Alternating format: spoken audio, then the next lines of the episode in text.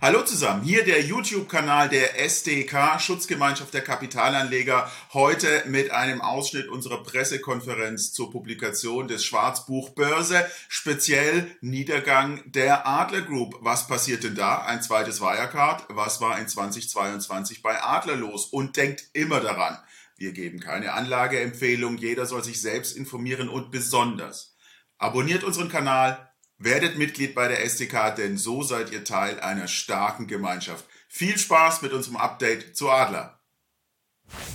Äh, Adler ist eins der bestimmten Themen äh, unseres Schwarzbuches. Darüber hinaus haben wir noch äh, ganz viele kleinere Themen auch im Schwarzbuch angesprochen. Wir haben Ihnen das alle gestern am Abend zukommen lassen. Ich hoffe, Sie haben ähm, das Schwarzbuch ähm, alle äh, bekommen, auch in Ihrem Postfach mittlerweile. Falls nicht, können Sie sich äh, auch gerne an mich wenden, dann lasse ich Ihnen das nochmal individuell zukommen. Können Sie gerne auch im Chat äh, machen. Das heißt, rechts unten finden Sie äh, eine Chat-Funktion. Äh, wenn Sie Ihre E-Mail-Adresse und äh, kurz hinterlegen, dass Sie das Schwarzbuch gerne nochmal zugesandt hätten, würde ich Ihnen das auch zusenden. Wir haben uns als ja, eins der Kernthemen für die Adlergruppe entschieden, die wir heute vorstellen. Warum?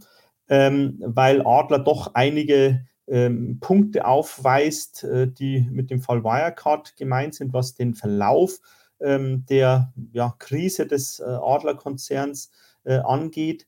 Und äh, man oft den Eindruck hat, als hätte man äh, aus dem, was äh, bei Wirecard geschah, auch im Fall Adler nichts gelernt. Ähm, was äh, sind es wie Punkte? Ich denke, der Fall Adler ist Ihnen allen bekannt. Adler ist eine große Immobilienholding äh, aus Luxemburg mit einer Tochtergesellschaft oder mehreren Tochtergesellschaften in Deutschland auch. Ähm, da gab es einige Transaktionen, die den Eindruck ähm, ja, hinterlassen, dass die nicht äh, wie unter Dritten erfolgt sind, wenn man es höflich formuliert, ähm, im Umfeld der Adlergruppe. Ähm, und im Oktober 2020 gab es damals Vorwürfe von einem äh, Shortseller, ähm, die dann ähm, in der Folge aufgearbeitet wurden und äh, ein Gutachten erstellt, eine Sonderprüfung in Auftrag gegeben wurde von Adler über die Vorwürfe des Shortsellers, äh, deren Ergebnisse dann im Frühjahr 2022 vorlagen. Ähm, was ist ähnlich äh, zu Wirecard und äh, das lässt äh, uns und äh, aufschrecken, sage ich mal, ähm, ist, dass, äh, dass es bereits Jahre vorher negative Presseberichterstattung äh, gab im Fall Adler. Ähm, die wurde aber nicht wahrgenommen, sei es beim Management. eigentlich ist es ja die Aufgabe des Aufsichtsrates oder des Verwaltungsrats, solchen Vorwürfen dann auch nachzugehen. Und ich gehe mal davon aus, dass ähm, die Organe auch solche kritischen Berichte wahrnehmen. Ähm, auch bei Wirtschaftsprüfern scheint, äh, scheint diese, ähm, diese negative Presseberichterstattung in den Jahren 1920 äh, keinerlei ähm, ja, Auswirkungen gehabt zu haben auf ihre Prüfungstätigkeit. Auch die Aufsicht war bis ähm, zu Beginn der Vorwürfe sehr, sehr ruhig. Äh, man hat nichts gehört, dass hier ermittelt wird. Und was äh, sehr erschreckend ist, auch von Investorenseite wurde das im Endeffekt ja zur Kenntnis genommen, aber es äh, folgte nichts. Das heißt, auch die Investoren, da muss man sich, denke ich, auch an der eigenen äh, Nase fassen, haben hier weiter investiert, haben äh, Gelder gegeben, Anleihen gezeichnet, äh, Kapitalerhöhungen gezeichnet und haben quasi das Spiel mitgemacht, obwohl ähm, quasi schon in der Presse stand, dass vielleicht das ein oder andere nicht ganz ordentlich äh, so läuft, wie man das sich bei einem gut geführten Unternehmen vorstellen würde.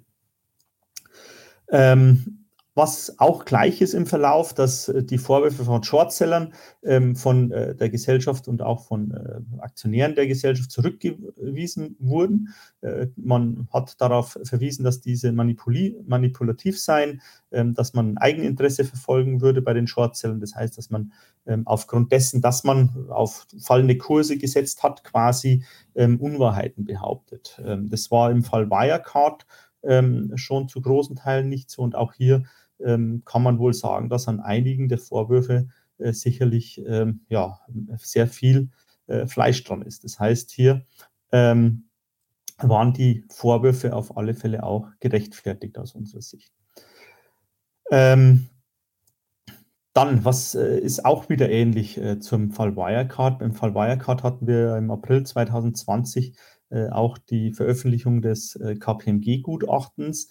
Ähm, dieses Ergebnisse oder die Ergebnisse der, der Sonderuntersuchung durch KPMG bei Wirecard wurden ja auch durch Herrn Braun und durch den Vorstand der Wirecard umgedeutet. Also das, was man in dem jeweiligen Sonderprüfungsbericht gefunden hat, ähm, entsprach nicht dem, was die Gesellschaft nach außen kommuniziert hat zunächst. Wir können uns alle noch daran erinnern, als Wirecard eine Pressemitteilung, eine Ad-Hoc-Mitteilung zu den Ergebnissen der Sonderuntersuchung veröffentlicht hat, ist der Kurs stark gestiegen, äh, von, ich glaube, damals rund 115 auf 150 Euro. Ähm, als dann der KPNG-Bericht im Ganzen, ähm, wobei er in Teilen geschwärzt war, äh, veröffentlicht wurde, ist äh, ja das Gegenteil passiert. Der Kurs ist eingebrochen. Ähnliches war auch hier, dass man ja die Ergebnisse der Sonderuntersuchung, auch in dem Fall auch KPMG, ähm, auch wieder umgedeutet hat. Das heißt, man hat da eher eine Entlastung des Managements gesehen, anstatt ähm, ja, dass man die, das, was, glaube ich, jeder, wenn er diese Untersuchungsberichte liest, äh, sich im ersten Moment denkt, ups, da ist ja doch was dran, äh, da gibt es einige Punkte, die nicht aufgeklärt wurden, es wurden Unterlagen zurückgehalten. Das heißt, auch hier ähm, hatte man wieder ähm, Ergebnisse, die eigentlich ganz klar alarmierend waren äh, oder alarmierend sind ähm, umgedeutet in eine Entlastung. Und äh, das ist äh, eigentlich auch wieder ähnlich wie bei Wirecard. Ähm, das heißt, hier scheint man auch bei den Organen, bei den Stakeholdern, die teilnehmen an der Ermittlung de, des fairen Kurses, die prüfen, also Aufsicht und Wirtschaftsprüfe etc., vieles nicht gelernt zu haben und auch der Ablauf von quasi war ähnlich wie bei Wirecard. Was man äh, neu, äh, was neu ist, das muss man auch positiv äh, erwähnen zum Teil. Das ist, dass mittlerweile zumindest im Nachhinein jetzt die Aufsicht Härte zeigt. Die BaFin hat da Ermittlungen vorgenommen, hat auch viele Feststellungen zu den Jahresabschlüssen ähm, festgestellt, zum Beispiel zu einer äh, ja, viel beachteten Transaktion, sogenannte Glasmacherviertel, ähm, das an den Verwandten des, äh, eines äh, dem Unternehmen nahestehenden Person verkauft wurde zu einem deutlich überhöhten Preis anscheinend. Äh, das hat auch die BaFin festgestellt. Auch was den Abschluss 2019 angeht, wurden hier Fehler festgestellt von der BaFin. Das heißt, man zeigt hier jetzt, äh, obwohl die Gesellschaft jetzt nicht in der Insolvenz ist, ähm, deutlich an Härte. Ähm, was ähm, auch neu ist, dass ein externer Verwaltungsrat äh, gekommen ist von extern, der auch schon im Endeffekt jetzt noch eine operative Tätigkeit wahrnehmen muss ähm, der äh, deutlich mehr arbeitet, der Herr Professor Kirsten, als er wahrscheinlich sich für das Mandat oder für ein normales Mandat äh, sich wünschen würde. Ähm, aber aus unserer Sicht hat er die Chance nicht genutzt, ähm, sondern äh, hat im Endeffekt dieses Spiel, das wir vorher ähm, äh, angedeutet haben, was die Ergebnisse der Sonderprüfung angeht, ähm, auch mit umgedeutet. Ähm, da hätten wir uns eigentlich ganz deutliche Kante äh, gewünscht. Das heißt, dass man auch personelle Konsequenzen äh, bei den operativ tätigen Verwaltungsräten beziehungsweise im Vorstand der Tochtergesellschaften zieht ähm, und eine klare Aufarbeitung anstrebt. Den Eindruck haben wir hier leider nicht. Ähm, und ähm, da kommt das Besondere hinzu, dass im Fall Adler aufgrund der ja, nicht erfolgten Aufarbeitung und aufgrund dessen, dass Unterlagen mehrere hunderttausend E-Mails nicht zur Verfügung gestellt wurden an den äh, Wirtschaftsprüfer und an den Sonderprüfer, ähm, das Testat verweigert wurde, ähm, die, also das uneingeschränkte Testat für das Jahr 2021 und dass äh, sich bis heute kein Wirtschaftsprüfer gefunden hat, ähm, der die Adlergruppe also den Adler Group SA und äh, die Tochtergesellschaften ähm, prüfen möchte und man jetzt so weit gekommen ist, dass man beim Amtsgericht hier äh, eine gerichtliche Bestellung eines Abschlussprüfers beantragen musste, weil sich eben die Prüfer hüten, ähm, mit äh, quasi ja, der Adler äh, Geschäfte zu machen und hier die Prüfung für den Konzern bzw. Konzerngesellschaften zu übernehmen. Ähm, es ist aus unserer Sicht ein sehr, sehr bedeutender Vorgang. Warum? Äh, es geht hier um mehrere Milliarden Euro an Anleihen, die außenstehend sind. Ähm, und auch äh, drei Aktiengesellschaften sind börsennotiert aus der Adler-Gruppe, die Consus Real Estate, die Adler Real Estate äh, AG und die Adler Group SA. Ähm, das heißt, hier ähm, sind mehrere tausend Investoren, Kleinaktionäre betroffen und auch große institutionelle Investoren, vor allem in den Anleihen. und hier hat man eben wieder so einen starken äh, ja, äh, Fall oder einen Fall, wo man eben sieht, ähm, dass man, wenn man nur will, ähm, an Wirtschaftsprüfern, an, an Aufsicht vorbei ähm, Geschäfte machen kann, die so nicht in Ordnung sind ähm, und ähm, ja, keiner einschreitet, obwohl schon in der Presse die Berichterstattung äh, über die Vorgehensweisen erfolgt ist aus der Vergangenheit.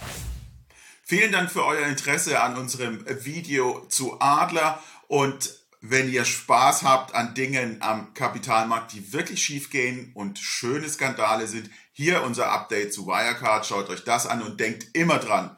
Abonniert unseren Kanal, werdet Mitglied, dann bleiben euch solche Skandale wie Adler und Wirecard erspart, denn wir informieren richtig.